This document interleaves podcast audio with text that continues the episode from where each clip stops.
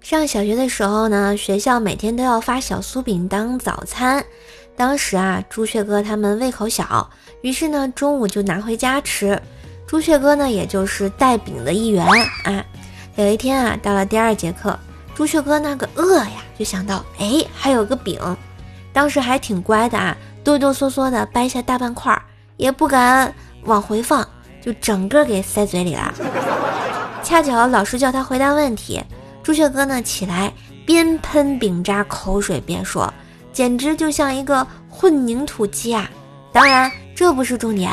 第二天，老师打电话给他妈说：“哎呀，你家孩子胆子太小了，回答问题都吓吐了。”不是老师，朱雀哥那不是吐，那是快噎得翻白眼了，好吗？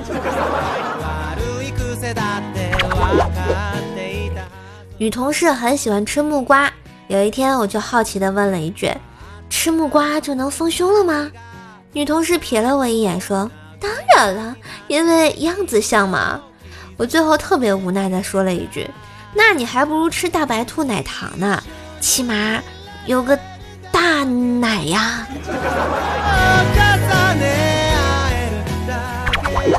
薯条妈妈特别反对她化妆，因为她总是化不好，而且颜色呢就是颇为的夸张。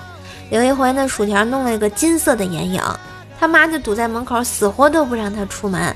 双方在坚持了十分钟之后，他妈投降，然后很无奈的把门打开，平静的对薯条说：“去吧，悟空。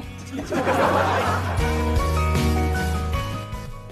更多精彩段子，请加微信号“怪兽手幺零幺四”，怪兽手全拼加幺零幺四哟。